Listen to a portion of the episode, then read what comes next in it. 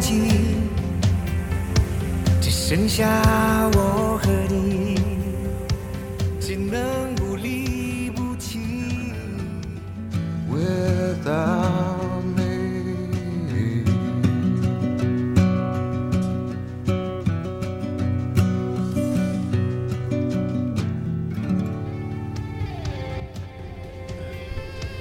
回来吧。嗯，刚才那首歌是那个电电影《Into the Wild，Into the Wild》正好昨天小金人儿不是也是类似这种啊是吧？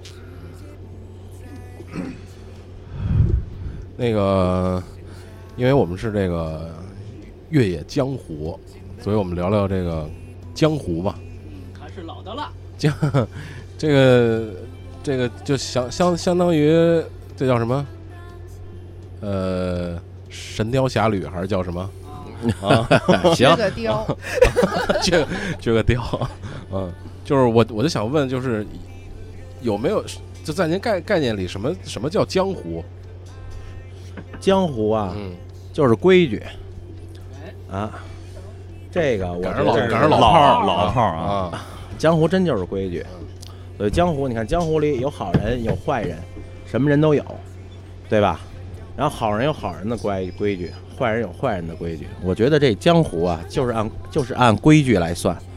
我举一个例子啊，你看，好些个咱们说那个北京的老流氓什么的，嗯有什么事打个架，嗯这不前人演那电影吗？老炮儿，老炮儿啊，对吧？他也进过局子，也蹲过，但是他即便是这样了，他还有他的规矩在那搁着。他看见了这些事儿，他还是给纪检中纪委写了封信，对不对？嗯，这就是规矩，就是他们就是江湖，就是有都每个人都有自个儿道德底线，都不会突破这个底线，不像现在有些个事儿，好家伙，无底线嗯，啊！这是这这就不往深了说了，往深了说得罪人。所以就就是您这一路就是有没有一种，其实在我在我看来就是一一种一种叫，其实就是神雕侠侣，然后行走江湖的那那种感觉，就是这一路有没有一种行走江湖的那那种，就就是我的意思有没有那种那种武侠情情节在里边啊？嗨，那武侠小说里不是有一句特别经典的话，叫“有人的地方就有江湖”哦 是是，那所以我们走的大部分还是有人的地儿，所以其实好多时候，我觉得更多的是，嗯，你看到的不仅仅是所谓中国的江湖，去融入当地各个江湖 是这个感觉对吧？嗯，但是这个江湖还得去摸索，是吧？光听光听介绍，你不知道人家的规矩在哪儿，你不知道人家的底线在哪儿，所以你要跟人家一块儿生活，然后一块儿生活之后呢，慢慢的就建立这种互信，这种信任。这种信任怎么建立呢？俩字儿，只要你真诚，嗯对你真心对人，你肯定就能得来真心的回报。哎，这也就是江湖的规矩吧。其实怎么说呢，就是其实又说到那个，其实就是包括现在电影啊时代也在宣扬这些，就是人和人之间的这种真诚。其实现在说实话，在社会在这个快速发展这种环境下，其实这种东西相对来说比较缺失。包括我跟同事之间，包括我跟谁与谁之间，缺乏那么一点点真诚的信任。这个东西其实可能建立起来还是需要怎么说？还是需要一个环境的。对，我觉得我们团队真的在出去的时候，那个感觉就是，就是，一家人。对对对，就是就是你共同去经历了一些事情，然后马上那个感觉就不一样。对，我我我说一糙的啊，嗯说一糙的，嗯，反正说小了啊，叫耍流氓；说大了呢，叫行为艺术。不是去了一些个核设施嘛，嗯嗯。然后去了一些核设施，晚上我就有要求，呃，大家伙儿都遭受了核辐射，然后呢，干嘛呢？集体站一排，打飞机，就是别留在身体里。就据说啊，那个就是精子啊，会吸收很多的这种辐射，啊，所以干脆就给它放出去嘛。那我他妈天天在北京就是为了排点雾霾是吧？你也可以这么考虑，别太勤。画面感。就 是就是在那一瞬间有有有排出去的感觉吗。不是你终于找到这种认同感了，自己找到理由了。有辙了是吧？就是我在这个电台里吧，通常扮演就是这么一个角色，然后就就是一捧哏的，对对，就是一开始聊妞啊，然后聊到这个这种话题的时候，哎，莫名的有一种兴奋，你知道吗？你不是有哲理的山路十八吗？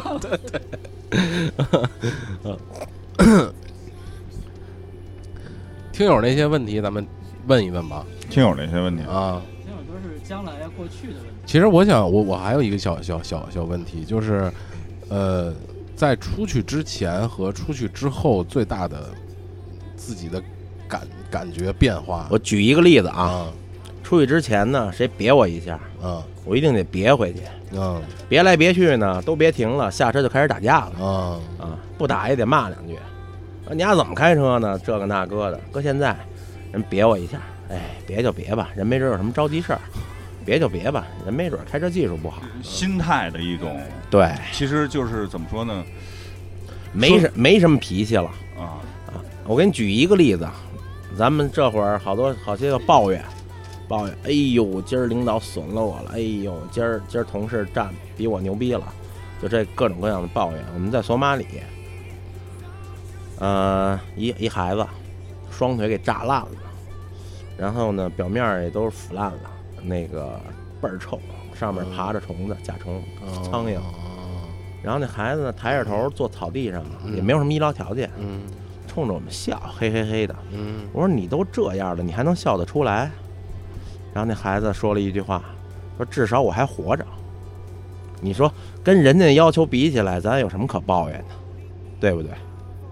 所以呢，越来越走越走，我们俩心态，我们俩现在九九十五岁人的心态吧，基本反正有点岁数了。啊 但是其实我觉得还有一方面的改变，就是原来吧，年轻气盛，就是心高气傲。我觉得各种那个嗯，我们梁红说的这是，对那会儿刚开始说的时候，我操，我要去挑战西风带，啊。我要去挑战火山。我们要山，征服大自然，我们要征服大海，就是讲的全是这种豪言壮语。但是现在回头看看对你走完了之后，看了你只能以敬畏之心来面对，来面对生活，然后来面对自然。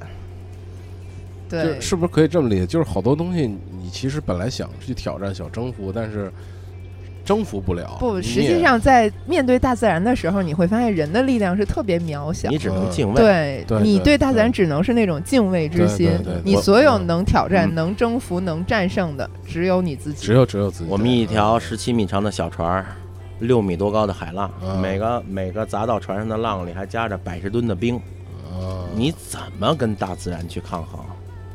你没办法，你只能敬畏顺从，从中间找到一条自己的通路，能过去算你命大，过不去那你也就认了。有过这种想法吗？在那个就是就是这种经常有好吗？经常有，就是刚过去就就就赚了，是吧？经常有过西风带。我在在这儿在这儿说一个豪言壮语，我们开那条帆船呀、嗯挂了一面五星红旗，嗯打建国到现在好几十年了，那是第一条开到南极的挂着五星红旗的帆船啊！我觉得这事儿说出来挺有面儿的。然后当时当时各个站的，就是俄罗斯站、智利站、韩国站，各个站的人都跑过来，开着小船看我们那船，说：“哎，这这这雪龙号运过来的？”我说：“不，我们自个儿开过来的。从哪儿啊？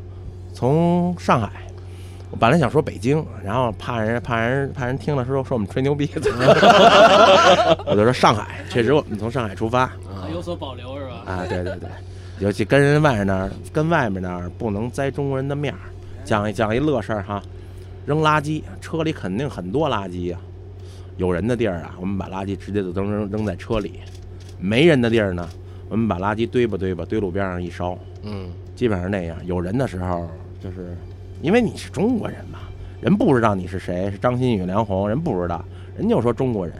你要跟那儿，好家伙，倍儿嗨 啊，然后有往外车嘛乱扔东西，那栽的是中国人的面儿。对，其实出去之后你就发现你。一点一滴，其实都是很多小事儿，但是每次吧，你的想法就会把那些小事儿上升到啊，对，就是因为你确实出去之后，你代表的就是中国人。其实不光是我们，每一个在境外的中国人，代表的都不是自个儿，对，背负的那种力量都是不一样的。对不见都是得非要中国扣大人帽子，但是你确实在各种行为之前，你要考虑一下。对说哟，我要是中国人想一下，我这口痰就别吐了。说哟，我是中国人，我这根烟忍了。对，真就是这样。那我也想问，为什么那么多？就我不知道这说的行不行啊？就是那么多大爷大妈到国外旅行团，然后各种火车站啊倍儿大声儿排个也不排队，然后你他们怎么琢磨的呀？没有，不是这个，我得。给你解释一下。对对对，这事儿我们分析过。要说这大声儿啊，啊，这是文化冲突嗯。你说欧洲人不都说欧洲人有素质吗？你到了意大利嗯啊，呃，那叫哪儿啊？咱买买买佛罗伦萨，对，嗯有一皮具批发市场嗯啊，那声儿比咱都大得多了。嗯就是这是文化，嗯这怎么说呢？就是咱中国人说说话声儿大，哎，你这人敞亮，你这人痛快，对你这人豪放，嗯对吧？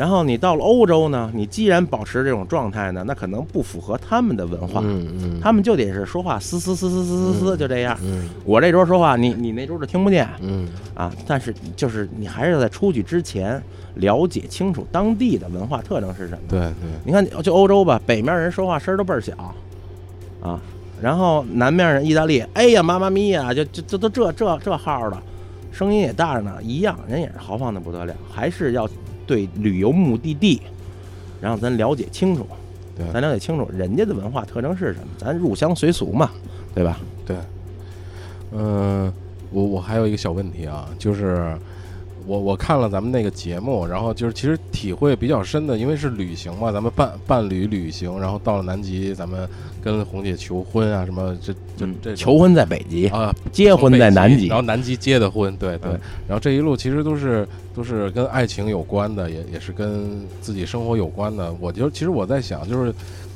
你有没有想到，比如说我是带着自己心爱的人出去了，去冒险了，但是路上万一出现了，万一我只是说万一啊，出现了一些意外，出现了会不会后悔啊？会不会怎怎么？这我得说一嘴。啊，刚才你说到冒险，嗯我我愿意说探险，嗯探险和冒险呀，它是有区别的。嗯冒险呢是凭着一腔热情他就去了，嗯，对吧？对，风险呢有可能是百分之百，但探险呢是通过学习，通过保障，通过装备，把风险降到最低，把风险降到可控。哎，这个是关键，就是这是这两个事儿的区别。所以我们俩做什么事儿呢？就是方案呀，就这个方案，反复的研讨，反复的研讨。我们火山就一个下降火山，我们备案有两百多条。啊下降方法有有十七八种，就是那这个不行，咱们就放弃。然后呢，探险呢，它不努，嗯不努着来，该该放弃的时候就放弃，该停的时候就停，不是说我努着我必须要达到达到这个终点。这就是这两事儿的区别，所以我们把我们我们我认为我们最可以可控的就是安全，有这个把握。你说开帆船去南极这事儿简单吗？我认为不简单。但是我怎么做的准备呢？我从造船厂开始学，学这帆船如何制造，然后呢，航海设备选定呢，我又跑英国待了大概有好几个月，来选择航海设备、航电设备。然后你看，咱们举一个例子，通讯，通讯呢，咱们现在有第三代卫星，有第四代卫星。我担心发生世界大战，我第三代卫星的天线也装了，第四代卫星的天线我也装了，导航系统、北斗、GPS、伽利略我全都装上去了，就是我能收好几波 GPS 信号啊，就那卫星信号，啊。就是把这些工作做得细致到不能再细，准备一定可以规避风险。就是怎么说呢？就好奇是一方面，但是细致的这种东西是自己可控的，对，就是怎么说，好奇的心谁都有，但是好奇心呀是驱动力，对啊仔细的准备是过程，对，就是然后才能出发。我们为什么零八年的计划，我们一二年才动换呀？嗯这五年的时间就干这事儿呢。嗯反复的推敲。首先琢磨这路上愿意干点什么有意义的事儿，然后其次就反复的推敲如何实施，如何实施，一步一步的。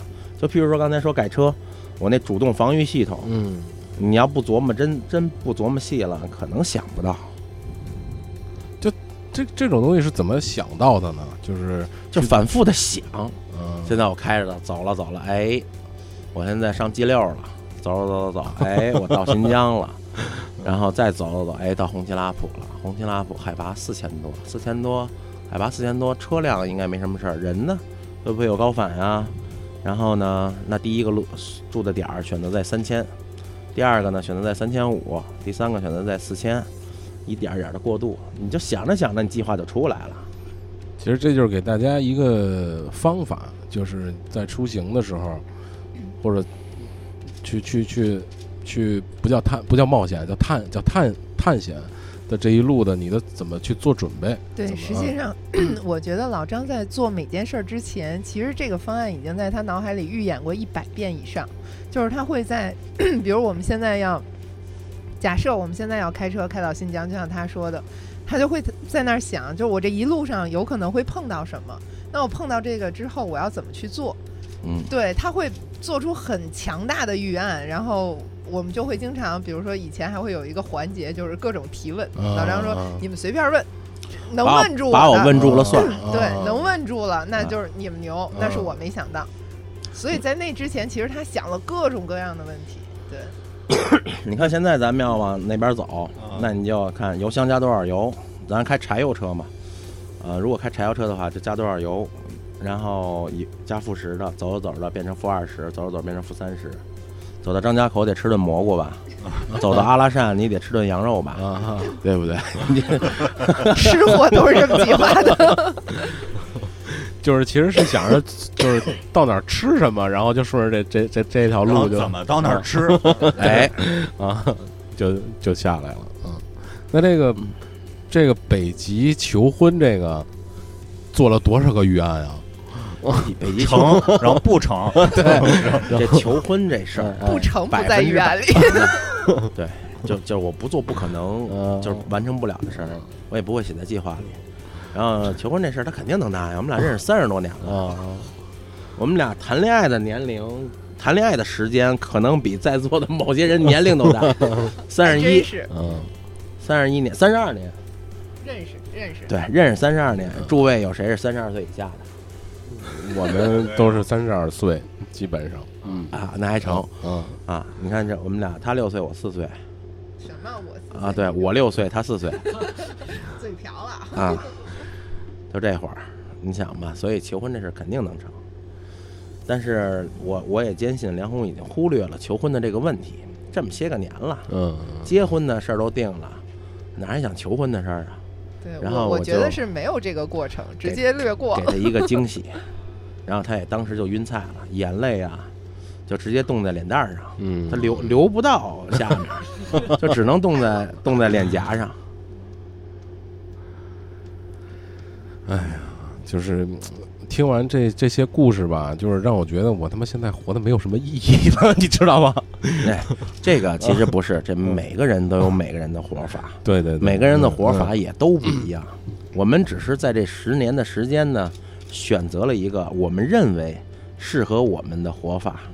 我们是通过这种活法来去找我们真正应该怎么活，来想想我们后面那十年应该怎么活。我们因为我的能力只能做一个十年的计划，其实每个人都不同。对，其实很多人说旅行是不是一个范本儿，说让更多的人走上这条路。绝不是。对，我们俩一直都在说，我们没想当教科书。嗯其实旅行，别人说是真人秀也好，嗯说是纪录片也好，其实，在我们这儿特别简单的定义，这就是我们这十年的生活。做的一个，对，就是我们就是我们这十年的生活。我们只是把它放到网上，跟大伙儿一块儿去分享。对，我其实们认为这事儿有意义，这事儿还成，那我们就放网上跟大伙儿分享。对。其实我觉得这是一个就是，呃，认认真生活的态度，就是比如说我我说简单一点，比如说我们自己把自己的生活做好准备，就像比如说你的生活可能是一种探险，我们把自己的生活做的探险的准备做足，我们又同时可能把自己的记录下来，这是这对自己对别人可能都是有影响的，对自己也是有变化的。那你把自己的这个自己想干的事儿经历，都像张哥一样把它做的很详细的计划，然后按照你的生活一步一步去去完成。我觉得自己其实是有很多变变化，只不过我们现在可能活得很凑合。啊，老聂开始升华了，是我我有我有感触了嘛？真真的，嗯接着你这话说呀，嗯，你算算，咱咱正经算算，人这一辈子三万多天，对对，一万天在睡觉，嗯一万天在上班，只有一万天属于自个儿。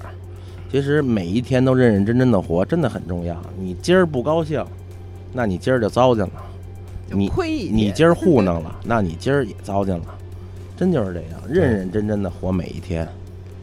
这是节目的最后吗？本来我想说，在节目的最后，我想跟大伙儿说一嘴，认认真真的活每一天。咱们可以慎一会儿再 再再结束，再说一遍，对对对，咱们再聊点跑题的，要不？我都听你升华了，那接着聊。对，咱们聊点跑跑题的。通常情况下，一般升华就是到到尾声了嘛。对对对对对。那个，你刚才想问什么什么来了？拆弹部队那点儿，咱再聊点好玩的。对对对，啊拆弹部队那块儿，因为其实我像咱们一般大众了解拆弹部队就是电影，电影《拆弹部队拆弹部队》啊对对，嗯，然后也真是跟他们，真是他们穿着那种厚衣服，那种实际上怎么说？而且在那块儿的时候，就是满大街的，你都会觉得可能会出现这种土制的炸弹呀，或者是什么，包括嗯各种不一样的眼睛在关注着你，对你也这个这个制作方法我就不详说了哈，详说回头能说这回头教坏了一些人。对然后这个我觉得先得打破一下大家 的那个认知。大家看的可能都是电影电影《拆弹部队》，嗯那个拆弹部队其实是以美美军驻伊拉克的拆弹部队为原型，但是现在因为伊拉克局势的问题，其实那些人早就撤走了，当然除了牺牲了的啊，剩下都撤走了。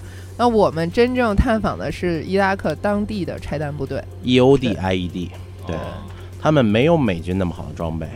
像你刚才说穿那么厚重的衣服，他们有，但是穿上也没什么用。穿上之后，如果真是响了，如果是超过一公斤半的 C 四，啊响了，那也没用，留个全尸，啊，就是震波就已经就已经就已经把人震死了。嗯，他们拆弹部队，我跟你说他们在拆弹部队里怎么开玩笑啊？啊，大家伙儿都是队友，然后大家伙儿我说你一句，你说我一句，大家伙儿开玩笑，就把枪掏出来了，掏出来第一个动作上膛，顶着对方的脑袋，他们就这么开玩笑。我说你们这玩笑是不是开的有点过呀？他们说也没有什么过，这就是他们释放压力的一种方式。对，其实我想插一句，就是这个拆弹部队里面有咱们刚才聊到的逊尼派，有什叶派，也有哈扎拉人。但是让我特别诧异的是，他们在一起的关系特别好，他们之间没有这种派别冲突，而且相反，他们会互相搂着肩膀，然后说这是我兄弟。嗯，就是他们，我特别理解，因为他们就在讲，他们每一次出任务，觉得有可能这都是自己的最后一次任务。对他们，他们为什么就是以那么极端的方式在开玩笑？就是因为他们最大的希望每天能下班回家啊。他们最惨的一次，压力特别大。对，最惨的一次，一个卡车炸弹，然后十六七个人上去开始找，然后那个其实是就是一个鬼弹，就是为了炸拆弹部队的人的鬼弹。啊，这十六七个人都在车上的时候，他们引爆炸弹了，全都炸碎了。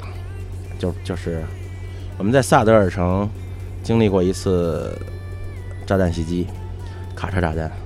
我们跟着救护车到了萨德尔城之后，呃，我发现人身体最结实的组织啊是肝脏和心脏，就是地上的肝脏和心脏都是完整的，啊，剩下都是碎的。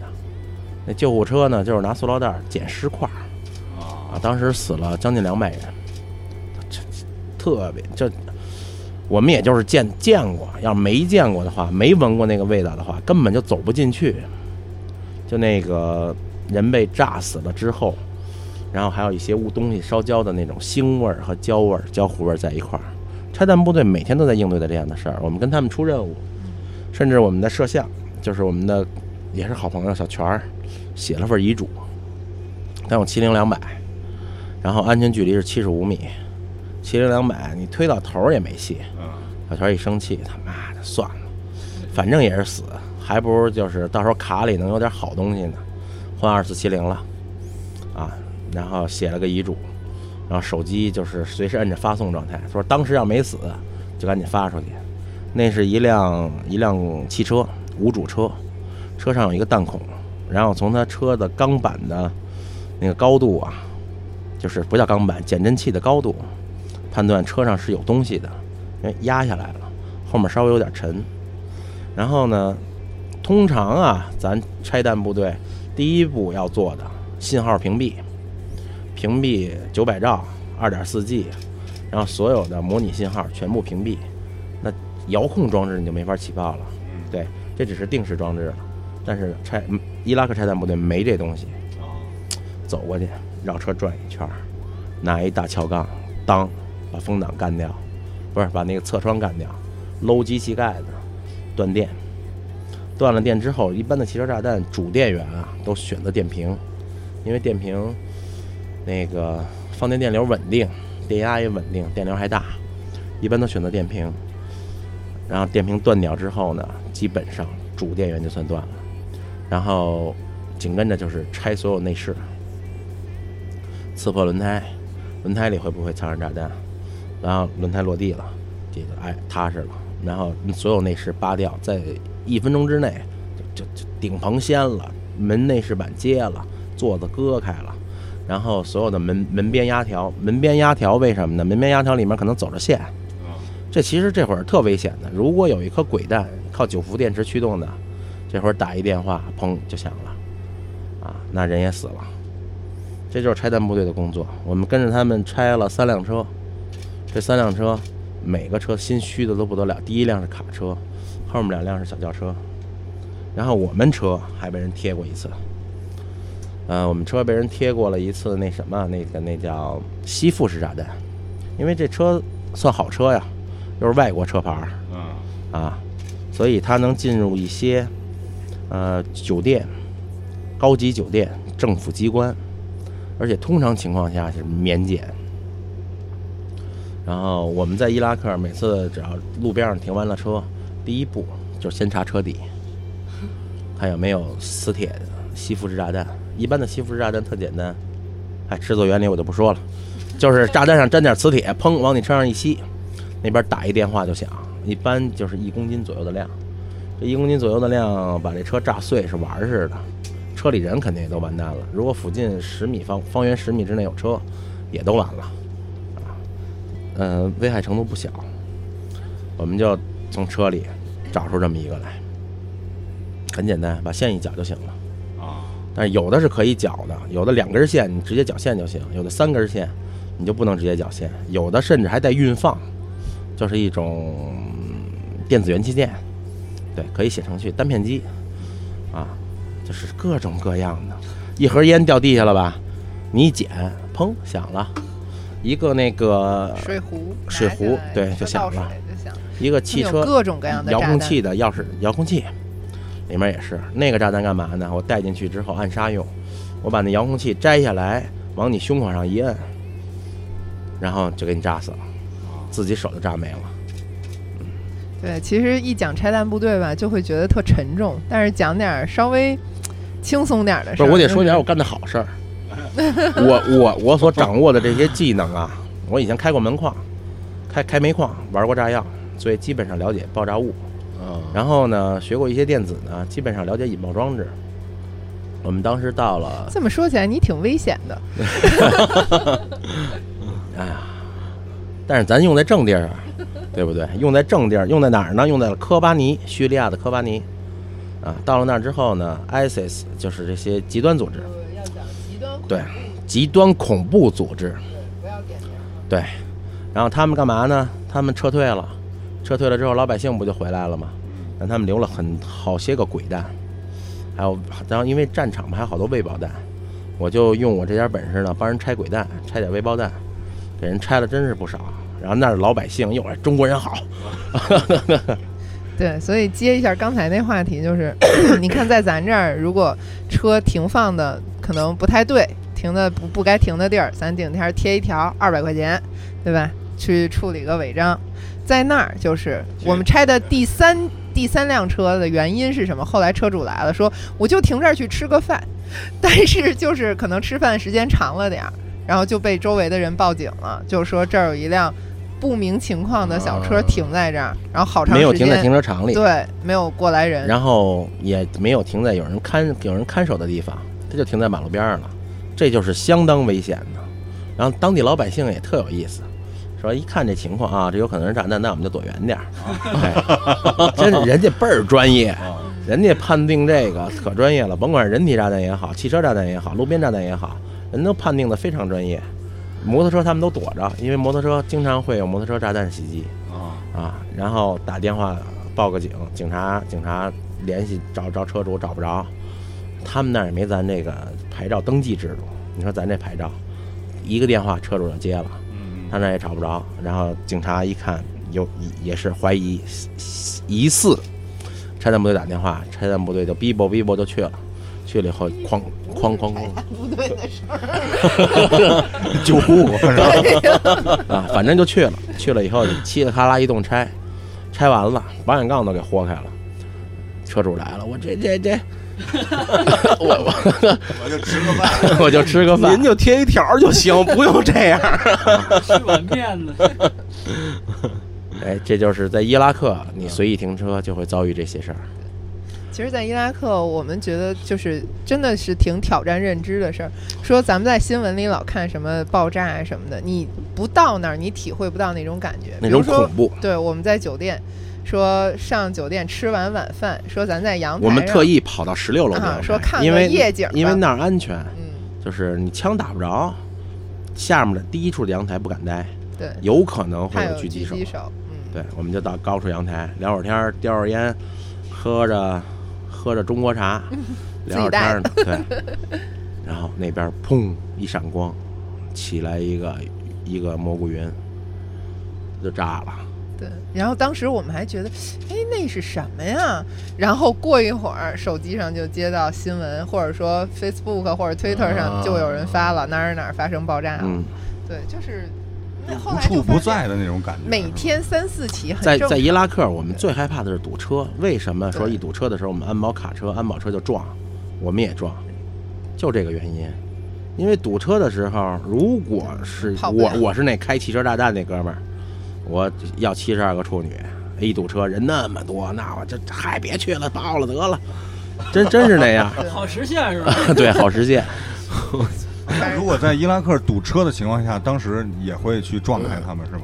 会，只要能撞开就撞开对。，而那且当地的人什么反应？如果没有，真是他们基本上看到有大型的安保卡车就知道，他们也会躲，但他们被撞了也就被撞了。会离远一点。那儿就这样儿，哪像咱这儿啊？那儿那儿的规矩就这样是吧？对，就对而且我那儿的那就是那儿的规矩。可能对于他们来说，离外国人太近也危险，因为外国国人都是重点袭击击目目标啊。哦，所以他们尽量躲。说到这个，扫黄打非，哎哎哎哎，高兴吗？哎哎，可以可以，这个可以 啊。聊聊一扫黄的话题。咱这儿扫黄，一堆警察冲进去，把门踹开，踩住屁股，嗯，就算逮着了，对吧？嗯，这你都知道人 人 人那儿扫黄，电视里老演啊？呀是是是。啊，对。然后人那儿扫黄怎么扫呢？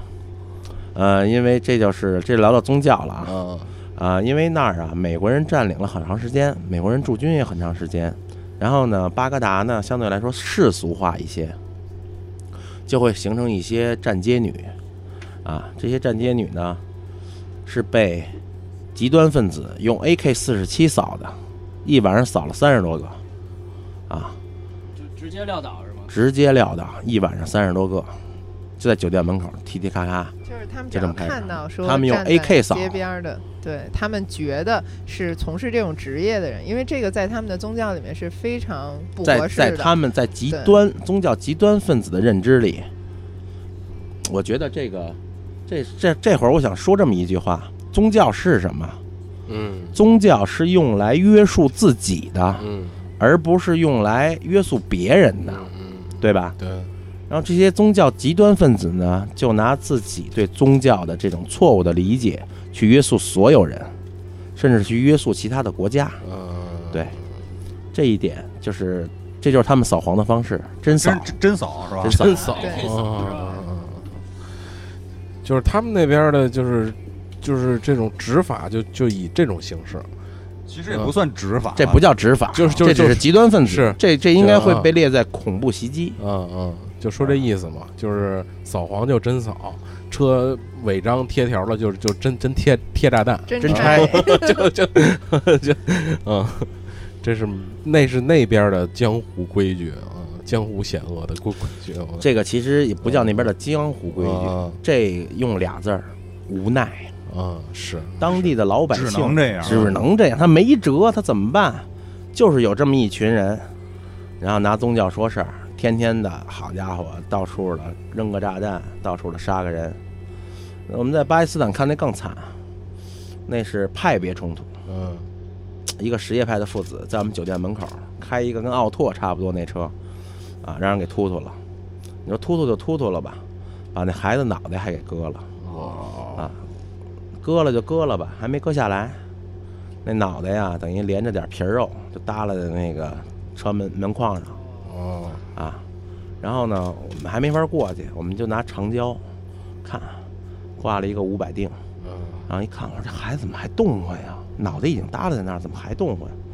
最后，那加了一个一千增倍，看明白了，是因为天气太热，胃里的东西发酵，顺着脖子反出来，咕噜咕噜咕噜咕噜，对。然后出门没回去家，等于对，没人收尸。我们当时用一秒钟，呃，用十秒钟拍一张，我们拍了一千张，就是拍那么一个延时。但当然了，这个没法放出来，因为这太血腥了是是啊！那个车的影子从后面到前面，车的影子一直在动，然后旁边也一直在有人过，也就看一眼而已，没人管。很平常，很平常啊。对，这是在白沙瓦地区，就是很混乱的那么一个地区。哎，那那您这个等于选择路线的时候，也会其实有针对性的去选择这些，就是只不过是把这个风险控制。说到准备，啊，我们在出发前四个月就已经开始购买 CIA、军情五处、摩萨德的所有的情报，然后还有当地线人的情报。啊，通过这些情报来判断我们什么时候走哪条路是安全的。这这资源太深了，嗯，这资源太深了，这关系太大。这 hold 不住。嗯，就是你听完张哥讲的这个，就是感觉那边儿那那边老百姓的心态是是是，刚才不说了吗？无奈。他只能就这样，就盼着一好政府赶紧好队伍赶紧来。对，其实我们也跟当地，就是不管是阿富汗还是伊拉克，其实跟当地的很多人去聊，去他们也会很好奇，说中国是什么样的，然后我们去讲。我们就说了，我们晚上我能拉着我媳妇儿的手出门溜达，啊，他们哎呦这样啊！我说我们俩打小就认识，谈恋爱谈了三十多年，哇，你们还可以这样？对，啊其实对于他们来说也是一种特别新的认知，说不可能在我们国家这种事儿不可能发生我。们带了一压面条机，手摇的，嗯压了点面条，然后那儿的人，这不是饮食有禁忌嘛，嗯然后我也买不着那什么，我也买不着我爱吃的肉，嗯我就炒点鸡蛋青椒，多放点盐当卤，煮点面条，哎，伊拉克向导一吃，天哪，这太好吃了。眼泪都下来了。对，然后我觉得就不管跟然后我就教什么人聊我就教会了巴格达一个区的人民鸡蛋炒青椒，对对对就不管跟什么人聊，最后都会问一句说：“你们能把我带走吗？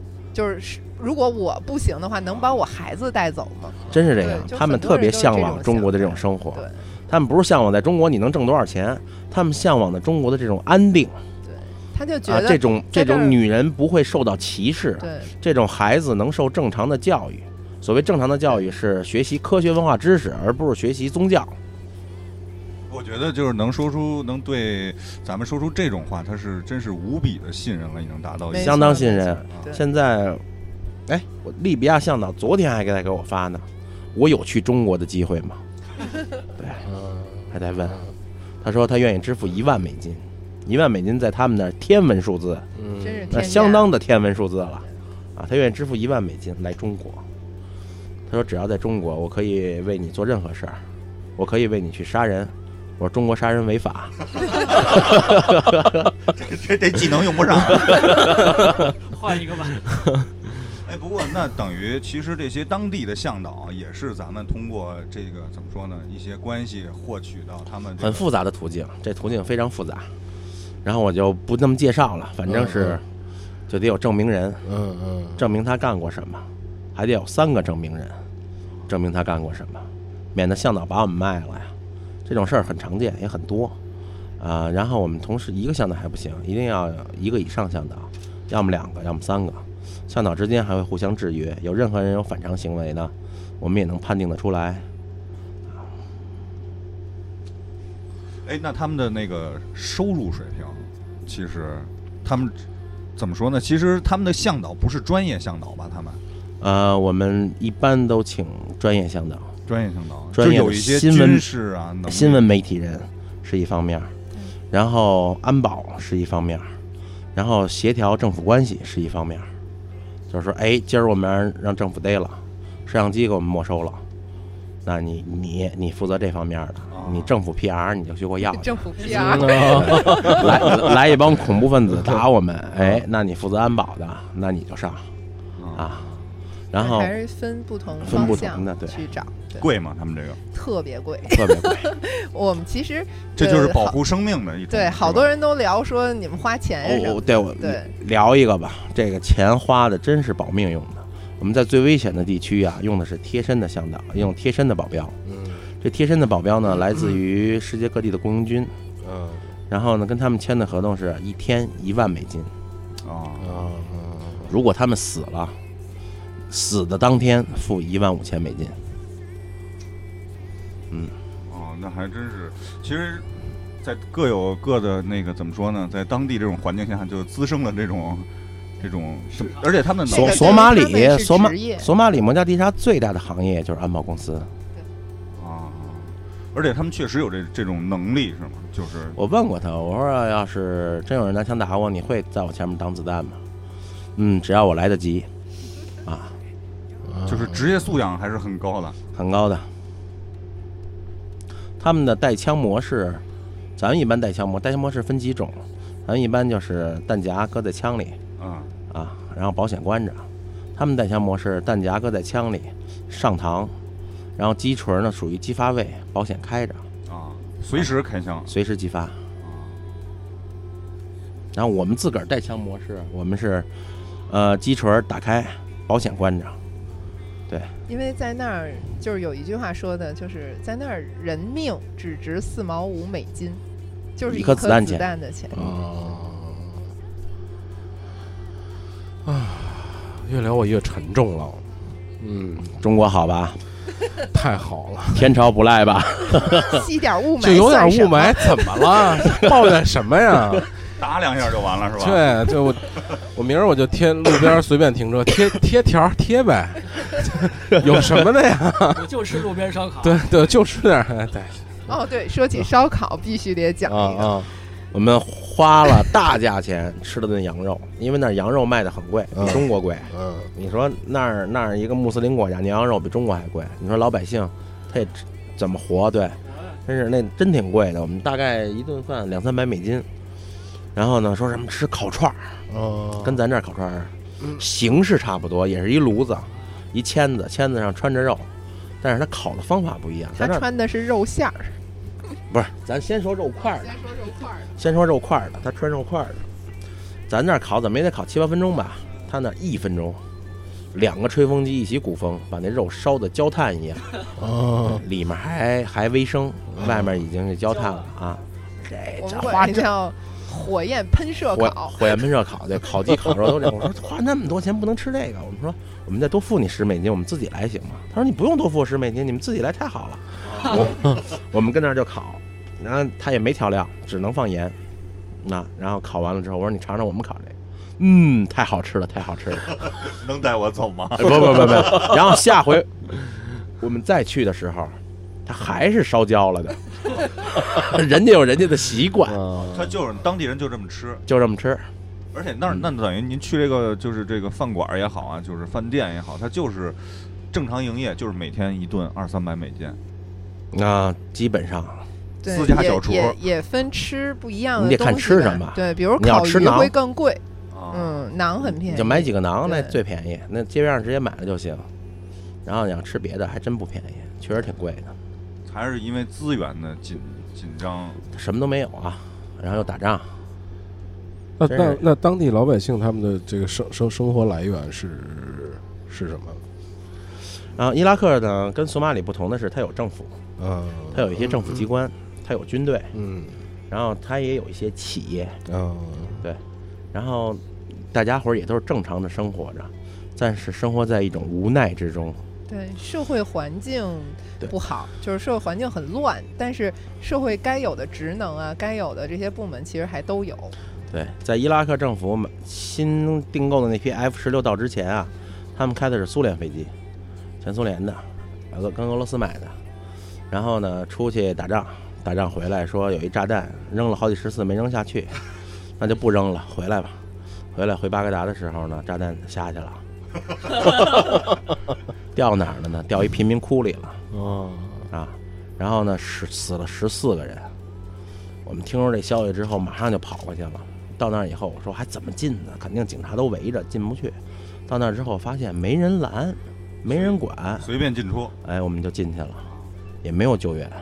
一问，说这女的呀，带着孩子出去买东西去了，回来房子就塌了，家里十四个人也就都死了。然后，他当时的表达是这种这种状态，说我们有什么办法？安拉选择在斋月把他们带进天堂，让他们不用再受我受的这种苦。我有什么办法？你说这不就透露着一种无奈吗？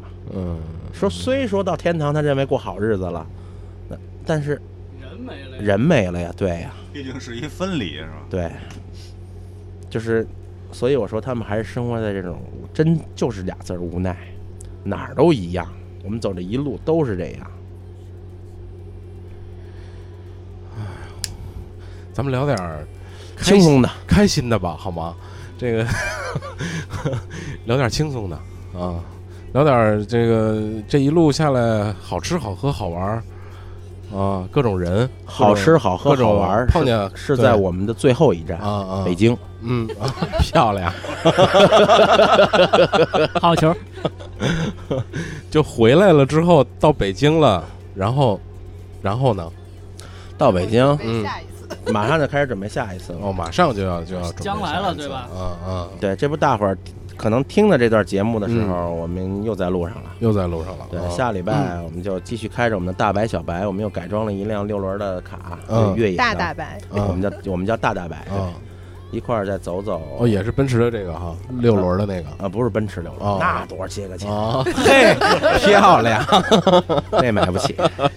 那个，嗯然后走走羌塘啊，啊可可西里、阿尔金山、哦，在小河墓葬，对。啊，在国内转转了，对，啊在国内转。啊啊然后因为飞机的改装还没有完成，啊啊而且还需要几个月的时间，嗯。所以这段空档呢，别闲着呀。嗯嗯，而且走这几个地方是我们第三季开头就想一起走下来的，嗯。因为时间的原因，我们只走了一个罗布泊，然后那三个地儿就没走，所以呢，现在有时间呢就走。刚才您说聊将来，啊。咱就说说将来，嗯。这算一小将来，嗯。还有一个稍微大点将来，也就是今年年底的计划，我们会开着一架，我作为主驾驶，梁红作为副驾驶，开着一架中国造的运输机，嗯飞遍中国的朋友圈儿。啊，什么叫中国的朋友圈呢？嗯就是最早那些向咱国家伸出橄榄枝的国家，啊跟咱建交啊，然后中国签证免签啊。嗯嗯，当然，这也有一个原因，就是办签证太复杂了。对，这中国签证免签的这些个国家嗯，看看那儿的老百姓怎么生活，嗯嗯，然后听听那儿的老百姓对中国了解多少，对中国是一个什么样的认知。对，走这么一趟，最终呢，我会把这飞机如果顺利的话，落在南极点，哎，这也是这个说起来比那帆船开到南极点南南极还还牛牛在哪儿呢？嗯，这是中国制造的运输机，嗯由中国人驾驶到南极点。对，如果能成功的话，当然，这事儿得成功之后再说了，嗯，这是比较复杂。这是我们的希望。这是等于是第四季，第四季。嗯，第四季还会播是吧？因为好多听友会问这个，会啊一定会，一定会，嗯嗯，很期待这个了就。呃，不过我觉得张哥这个做准备，就这个处女座这个这个这个这个这个这个这个，别老提处女座行吗？处女座怎么了？这是红姐提的，不是我提的 特别好，特别好。对，以这个周密的计划，我觉得应该没有什么问题，应该没有什么问题。时间问题。对对对，一定要准备准准备好，准备不充分是对自己和对我们的队员的不负责任。对对对，嗯。那就到最后了，基本上是。节目终于到尾声了，对能说那句话了？还有还有一个小问题，因为也是听 听也也是也是也是听友问的，就是你们两个有没有想未来有孩子的打算当然有了，啊啊？这个是好多听友关心的。带他一起豁是吧？对，呃，那倒不一定了。嗯。有孩子可能就是另一种生活方式。了。嗯嗯，对，呃，孩子是一七年年底，年底的事儿对。哦，计划好了。已经计划好了。啊。你看处女座的吧，我们把切尔诺贝利放在了第一年，嗯，就是因为它的辐射会对我们影响五年，五年，啊所以我们把它放在第一年啊，在一七年底要孩子。嗯嗯。等于一七年咱们这个旅行会有一个怎么说呢？里程碑式的一个，对，里程碑式的一个停止，然后没准就开启一段哦新的旅程。因为 一七年钱也花差不多了，身体造的也差不多了，然后就赶紧回公司挣点钱，啊啊然后吃点中药调养调养身体，啊为下一个我们的十年计划做准备。下一个十年计划将比我们旅行，我觉得更难，因为是在培养孩子。小小怪物出来了是吧？小怪物小 monster 是吧？不好控制这个。而且我们计划不止一个，这不国家有政策吗？可以生可以生二孩了。放是开了，嗯对，我就憋着第一个，哎，生一个，嗯第二回一下生一双胞胎，这不就仨了吗？赚一个，赚一个还行。这全是想好的事儿，这都是。七年底啊，嗯一七年底啊，你知道吗？17年底这这刚一六年初啊，你知是道吗？是，那回公司赚点钱可以就是来我们公司吗？正缺人呢。你们公司挣的不够花，嗯，开销有点大。是是是，开销太大。就举一个开销的例子啊，也跟哪儿都没说过嗯啊，一直就是我们八米洋之后不被塔利班通缉嘛，是啊，我们从日本调了一架伊尔七六运输机，连人带车一起都运走了。嗯，然后好多人都问这多少钱？多少钱？多少钱？嗯我我跟节目里我含蓄的说一下啊，就是三环边上一套非常好的房子的价格，嗯多少平啊？得一百多平吧，得一百多平。一百多平啊，那大家自己琢磨吧。就富力城吧，富力城一套一百平的房子的价格，啊，现在又赶上房子涨价，涨完之后的，都那儿毁约玩的，现在。嗯，行了，我们基本到这个最后了，咱们收收尾。嗯，先是我觉得先祝这个张哥跟红姐下一段旅行一路顺利一路顺利啊！谢谢谢谢对然后谢谢回来家。谢谢大家。是回来咱们还得好好聊聊呢，再啊。然后最后就是这个我们听友们还有杂志的这个读者朋友们都对比较就是关心的问题，就是现在很多年轻人嘛，就是很迷茫啊，很什么的。咱们回到张哥这个话题上，怎么去认真的对待我们的生活啊？认真的过每一天。哎，然然然然后我我我再我再做一广告行吗？好好，没问题。然后现在片子不是看不着吗？嗯但我们有书，啊哦对，哎，啊对，可以去淘宝店呀，我们自个儿开的淘宝店，啊买我们的书，那嗯每个都有签名，是我们俩跟这房车里吭哧吭哧签出来的，哦，肯定没有虚没有假。啊。然后呢，也可以，如果想更多的了解我们的行程呢，也可以关注我们的微博张馨予梁红，嗯哎，热闹着呢。啊，那个淘宝咱们搜什么？呃，张馨予梁红的店，哦对，哦，直接就搜这个就可以啊。嗯，嗯，然后书的名字叫什么？旅行，就就叫旅行不。叫旅行啊？啊，咱们代发得了，哎，得嘞，那这么着，我给你拉一车来去。可以人肉快递啊，对对，这个听友这就是给我们留啊，给我们留言，然后我们抽两个比较幸运的，送大家两本。好，啊啊啊，好吧，十本儿，十本儿，好好好，张哥答应十本儿啊啊，对，首先这嗯。个 扣八本。就是我我看我是真的是翻墙看他们这个旅行，真的是嗯。当那个巴米扬大佛亮起来那一瞬间，我真的是眼睛湿了，真是是。湿了，是，其实真真的是很震撼我那个那个那个。其实看旅行，我我就是在不停的湿，你知道吗？啊，你是老师，湿完了，最后在这个雾霾条件下，我得释放一下，这块儿 所以要认真的对待每一天。对对对对，怎么释放 好，对对对对，早中晚。嗯对，好吧，我们今天节目就到这儿非常感谢啊啊，非常张哥和红姐，啊，然后也谢谢大伙儿，谢谢谢谢谢。嗯谢谢谢。然后跟大家我们说再见，把最后咱们主题曲给大家放出来，没问题，好吧啊，好，再见再见再见，拜拜。好得嘞，拜拜拜。拜拜。